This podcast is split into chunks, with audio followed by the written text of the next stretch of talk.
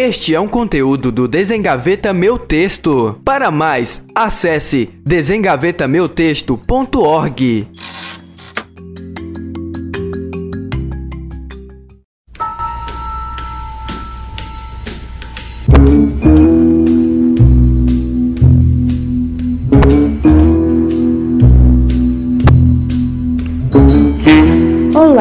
você acessou o site do Desengaveta Meu Texto e este é o podcast Desengavetando a BNCC. Neste episódio, vamos comentar sobre a oralidade dentro da BNCC. Estamos em dupla. Eu sou a Sandrine e estou acompanhada de Diego. Somos alunos do curso de Licenciatura em Letras do campus de Humanidade da Universidade Federal de Campina Grande. Este podcast foi elaborado como um trabalho final da disciplina de Estudos de Currículo, ministrada pela professora Denise Lino e o estagiário docente Paulo Ricardo Ferreira.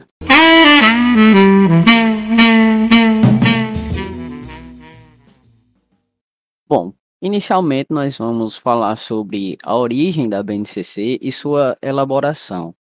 A BNCC ela é baseada e ancorada, digamos assim, na Lei de Diretrizes e Bases da Educação Nacional e no Plano Nacional de Educação, o que concede a este documento atuar em âmbito federal, estadual e municipal.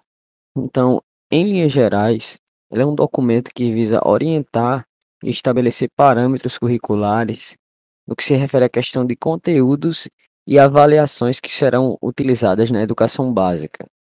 Esses conteúdos, eles vão direcionar a atividade docente a fim de desenvolver nos estudantes 10 competências gerais. Contendo cerca de 600 páginas, a BNCC está estruturada em três etapas: educação infantil, ensino fundamental e ensino médio. Sua elaboração começou a ser discutida em 2015 e inicialmente foi liderada por instituições do terceiro setor. Após essa etapa, ela foi debatida ao longo de diversos governos e gestões. É, posteriormente, ela foi foco de seminários estaduais por todos os estados do país. Entre consultas e audiências públicas, sua última versão foi homologada em dezembro de 2017. A BNCC nos traz o eixo oralidade dentro do ensino de língua portuguesa. Fazem parte da oralidade todas as práticas de linguagem que envolvem a oralização dos discursos, isto é, a fala e a escuta. Além disso, a definição do eixo oralidade, lá na página 78, compreende as práticas de linguagem que ocorrem em situação oral com ou sem contato face a face. Então, havendo essa compreensão, é, abre-se as portas para ferramentas digitais como webconferência, playlist comentada de músicas, vlogs de games, podcasts e vídeos, que vão de fato ampliar as experiências do aluno no contato com a oralidade. Vamos partir agora para a primeira habilidade relacionada ao eixo oralidade. Podemos notar na BNCC que existe a preocupação em desenvolver práticas de oralidade no aluno, que elas podem ser utilizadas em situações comunicativas tanto dentro como fora da escola.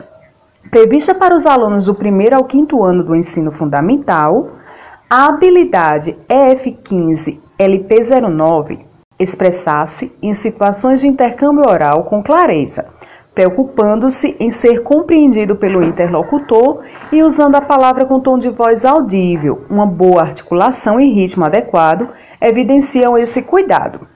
Essa habilidade ela pode ser fundamental para a melhoria dos recursos discursivos que o aluno dispõe para ser melhor compreendido em qualquer situação comunicativa. O relato de histórias, que é uma habilidade também direcionada aos primeiros anos do ensino fundamental. EF15LP19. Recontar oralmente com ou sem apoio de imagem. Textos literários lidos pelo professor contribui além dos limites da sala de aula, para a socialização dos sujeitos, uma vez que esse tipo de situação comunicativa promove a interação e troca de experiência entre os envolvidos. Além disso, algumas habilidades orais previstas para do terceiro ao quinto ano do ensino fundamental promovem um envolvimento entre os alunos e a cultura artístico-literária. É o caso da habilidade EF35-LP28, que consiste em declamar poemas com entonação, postura e interpretação adequadas, e também da habilidade EF03-LP27, recitar cordel e cantar repentes e embolada, observando as rimas e obedecendo ao ritmo e à melodia. E o interessante aqui é que há uma simultaneidade entre a prática da modalidade oral e a aquisição da cultura artístico-literária. Então, a declamação de poemas requer elementos prosódicos e linguagem corporal que são típicos da, da modalidade oral, ao passo que propõe o maior envolvimento do aluno com a cultura. A atuação na vida pública, bem como a discussão de fatos do cotidiano, também é perpassada nas habilidades do eixo oralidade. Uma delas, que abrange do sexto ao nono ano do ensino fundamental, prevê essas discussões em sala de aula. A EF 69LP11 que é para identificar e analisar posicionamentos defendidos e refutados na escuta de interações polêmicas em entrevistas, discussões e debates, sejam eles televisivos, em sala de aulas, em redes sociais, entre outros, e se posicionar frente a eles essas e outras habilidades enfatizam o cuidado do documento em desenvolver no aluno senso crítico e promover um maior engajamento da comunidade escolar diante de fatos polêmicos inerentes a qualquer sociedade. Bom, após percorrer todos os trechos que mencionam a oralidade na BNCC, seja como habilidade, prática de linguagem ou eixo de ensino, Nota-se uma maior importância dada a essa forma de expressão da língua em comparação com documentos anteriores. O uso de diversos recursos tecnológicos enriquece a experiência de ensino e contribuem para o um maior engajamento dos alunos nesse processo. A aquisição da cultura artístico-literária e de recursos e práticas de comunicação, bem como o desenvolvimento do senso crítico frente aos fatos do cotidiano, surgem como uma espécie de efeito colateral das habilidades relacionadas a esse eixo.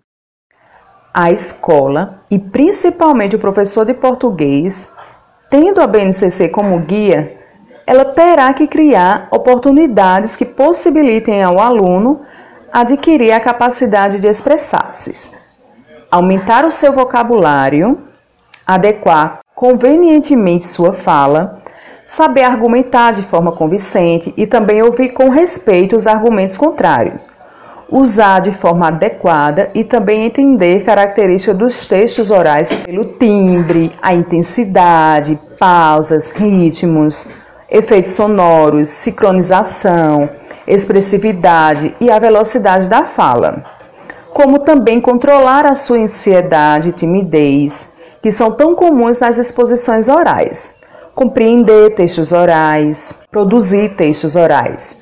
Outros fatos importantes, ainda dentro do eixo oralidade, que a BNCC nos traz, é que os alunos deverão estabelecer relações entre fala e escrita, levando-se em conta o modo como as duas modalidades se articulam em diferentes gêneros e práticas de linguagem. Em última análise, a maneira como o documento compreende o eixo oralidade, isto é, entendendo que as práticas de linguagem podem ocorrer em situação com ou sem contato face a face, amplia as experiências e diversifica os canais de ensino e comunicação. É indispensável a todo e qualquer licenciando do curso de letras a leitura do eixo oralidade, tendo em vista o processo de transposição didática interna que terão de realizar na atividade docente.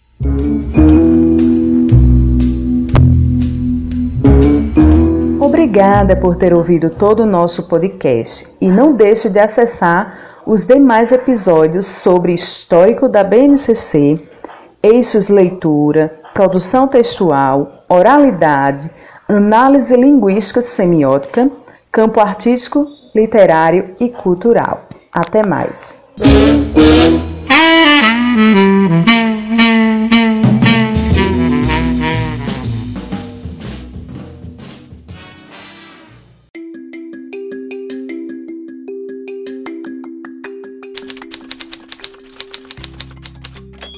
Este é um conteúdo do Desengaveta Meu Texto. Para mais, acesse desengavetameutexto.org.